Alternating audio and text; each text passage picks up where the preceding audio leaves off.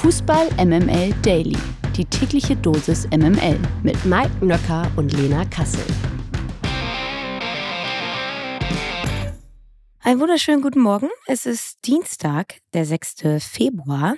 Hier ist Fußball MML Daily und am heutigen Morgen nur noch eine halbe Kati Karrenbauer. Das dürfte alle freuen, die es gestern, naja, durchlitten haben, so sage ich es mal. Eine halbe Stunde krächzende Stimme. Und es dürfte alle freuen, dass wir heute auch wieder vollständig sind. Denn ich habe nicht nur 50 Prozent meiner Stimme wiedergefunden, sondern ich habe auch Mike Nöcker wiedergefunden. Guten Morgen. Einen wunderschönen guten Morgen.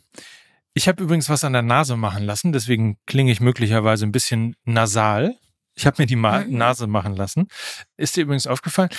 Das ist jetzt das x-te Mal, dass das Datum hier im Skript nicht richtig ist. Spürst du da eben möglicherweise auch ein bisschen wenig äh, Aufmerksamkeit? Nachlassender Ehrgeiz vielleicht auch bei unseren Mitarbeitern und Mitarbeiterinnen? Obwohl wir ja nur Mitarbeiter da, haben. Das finde ich jetzt auch ein bisschen harsch. Es steht im Skript Donnerstag, es ist selbstverständlich Dienstag und das weiß jeder, der sieht, dass es der 6. Februar ist. Gestern war ja der 5 war Montag, heute ist der 6. Okay. ist Dienstag. Aber lass uns das Geplänkel jetzt, ja. Meinst du, habe ich zu sehr den Chef jetzt, jetzt auch sein, lassen? sein lassen? Ja. Es gibt ähm, viel Fußball in dieser Woche, über den man sprechen sollte, glaube ich. Hast du mich jetzt gerade zurechtgewiesen? Ja, du bist ja auch nicht mein Chef. Du kannst ja Chef von wem anderen sein, aber meiner bist du nicht.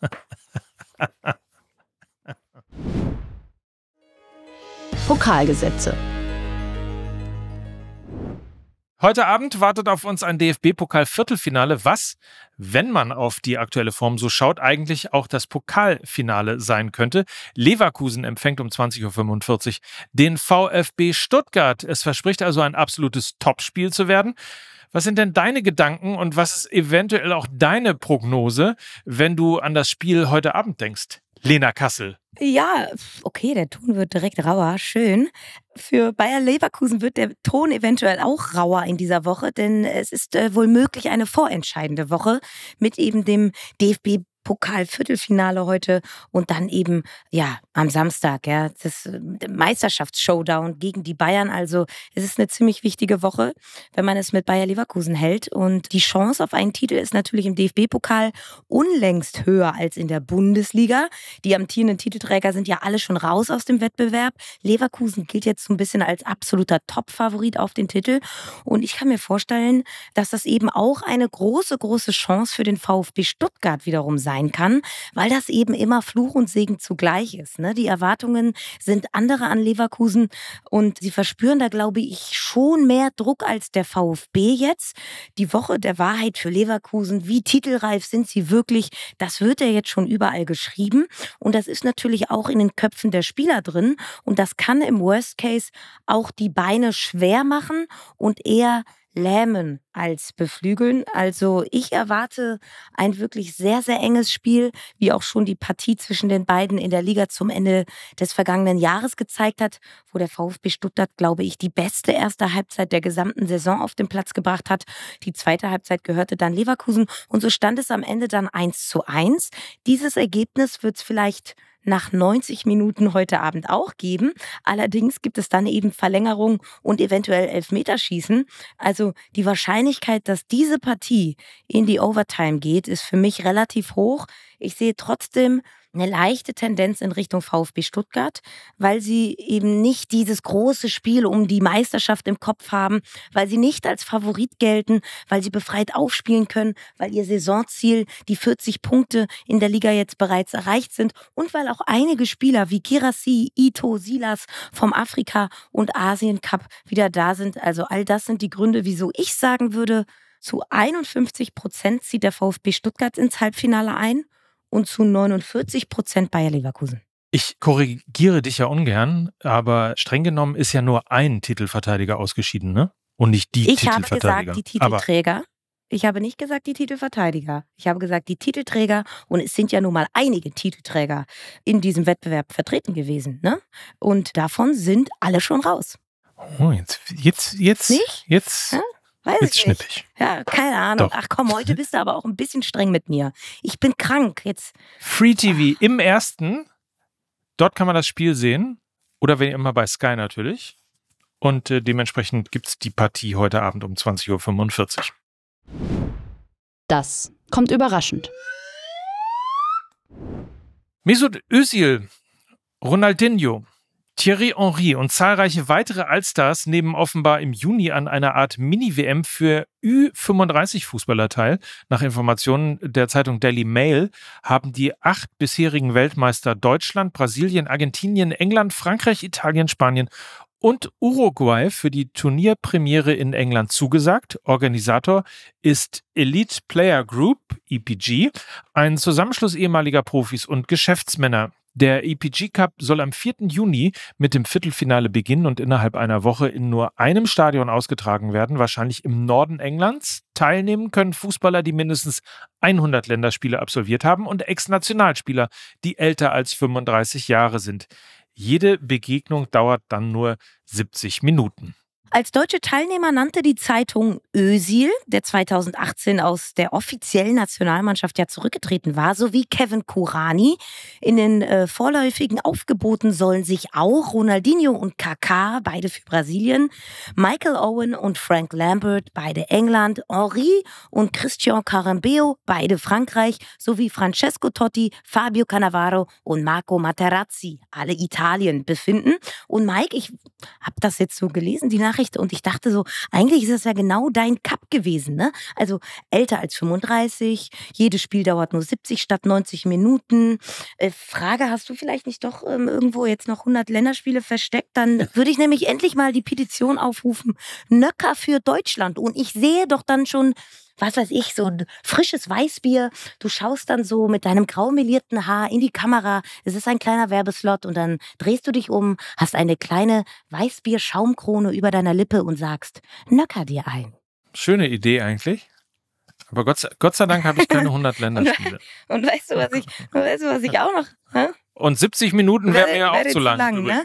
Habe ich, ja, da bin ich auch fast ja. ein bisschen drüber gestolpert. Was ich aber auch noch dachte ist, weil ja jetzt gerade die Baller League gerade in aller Munde ist, ne? Man könnte das Konzept ja auch mal überdenken und auch eine Baller League für alte Herren einführen. Also die ja ohnehin ja auch immer.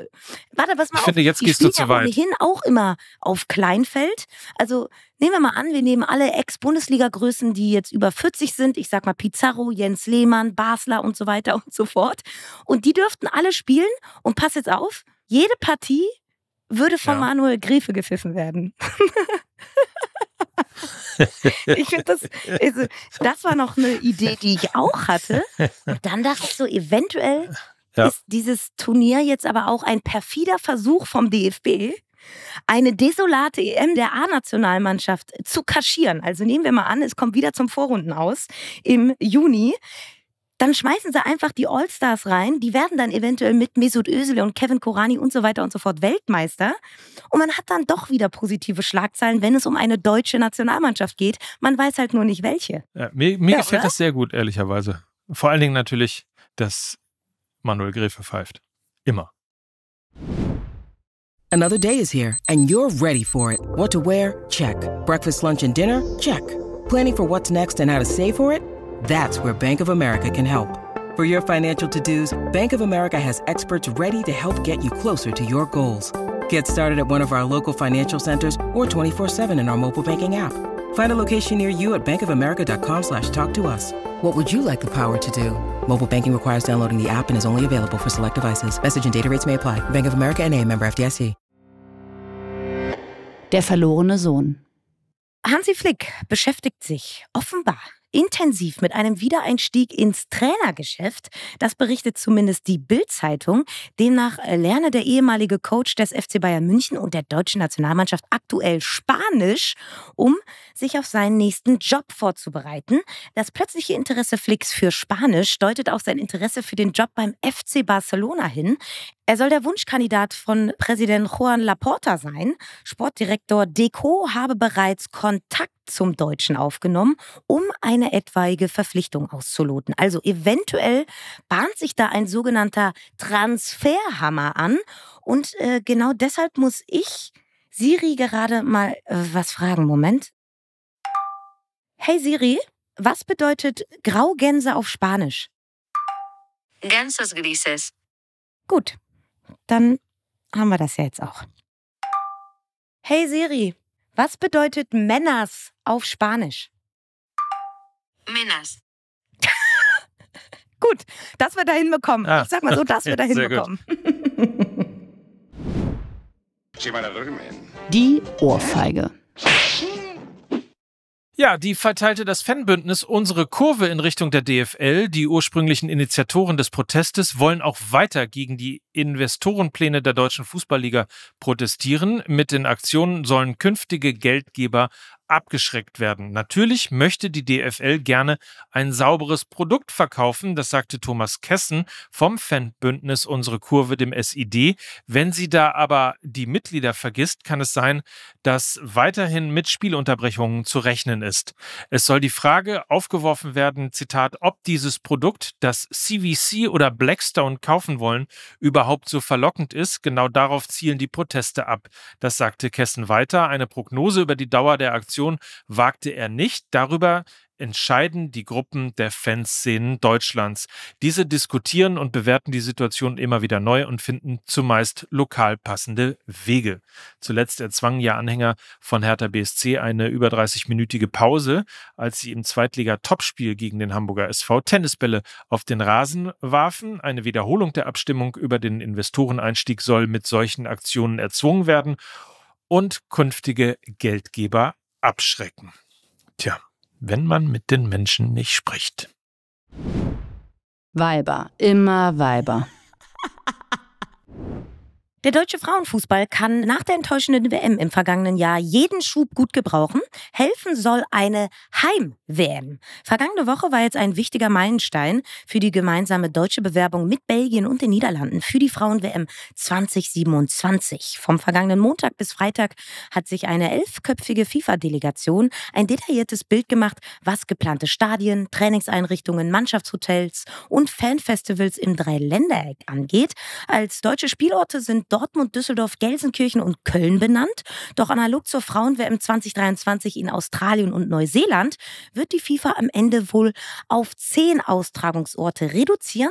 Eine deutsche Stadt könnte also doch noch durchrutschen, denn Belgien hat ebenfalls vier und die Niederlande sogar fünf Spielorte angemeldet. Seit Südafrika seine Bewerbung jetzt zurückzog, fehlt ein sehr, sehr starker Mitbewerber, dem aus sportpolitischen Gründen die größten Chancen eingeräumt worden wären wären. Nun stellen sich eben die Europäer gegen Brasilien sowie die Doppelbewerbung aus den USA und Mexiko beim FIFA-Kongress am 17. Mai in Bangkok zur Abstimmung. Wir drücken natürlich die Daumen. Gewinner des Tages. Das ist heute Jürgen Klinsmann. Ja, ein äh, Sommermärchen hat Klinsmann als Coach ja schon bei der WM 2006 zu verantworten. Jetzt soll mit Südkorea im Emirat eine ganz besondere Geschichte als Nationaltrainer geschrieben werden. Fast unbeobachtet von der deutschen Öffentlichkeit hat der Schwabe mit dem Team um Bayernstar Min Jae Kim nämlich das Halbfinale beim Asien Cup erreicht. Das findet heute Nachmittag um 16 Uhr gegen Jordanien statt. In den beiden K.O.-Partien zuvor retteten erst Treffer Treffer nach der 90. Minute das Team in die Verlängerung. Die Mannschaft hat sich bei seinen Fans den Ruf erarbeitet, nicht tot zu kriegen zu sein. Ein Zombie-Team sozusagen, so werden sie mittlerweile auch genannt. Klinsmann äh, selbst sagte, wir haben noch zwei Spiele vor uns, in denen wir unser Land hoffentlich stolz machen können. Man kann es in den Augen der Spieler sehen, sie wollen ihr Land und ihre Freunde stolz machen. Sie wollen diese Trophäe nach Hause bringen. Ausgerechnet heute dann im Halbfinale gegen Jordanien muss Klinsmann aber auf seinen gelb gesperrten Abwehrchef Min Jae Kim verzichten. Der Sieger trifft jedenfalls im Finale im großen Lusail-Stadium, Schauplatz des WM-Finales 2022 übrigens, dann auf Iran oder Katar, die das zweite Halbfinale am Mittwoch um 16 Uhr bestreiten. Ich wollte noch ganz kurz vermelden, dass ähm, wir haben es ja eben gerade so ein bisschen ange angeregt bzw. angerissen. Die Ohrfeige und unsere Kurve, darüber müssen wir natürlich auch reden. In der neuen Folge Fußball MML. Aufgrund der äh, Rückreise von Mickey Beisenherz aus dem Dschungel ist die äh, erst Donnerstag nach dem DFB-Pokal dran. Ich hoffe, ihr könnt euch zwei Tage noch gedulden. Aber das schafft ihr schon, oder? Und dann sind wir alle wieder zusammen und gucken mal, was die Katze so fußballthemenmäßig vor die Tür gelegt hat. Darauf und darüber freuen wir uns alle sehr. Bis dahin, kommt gut durch die Woche. Wir hören uns morgen wieder. Und das waren für euch heute Lena Kassel. Und Mike Nöcker für Fußball MML. Tschüss. Tschüss. Dieser Podcast wird produziert von Podstars bei OMR.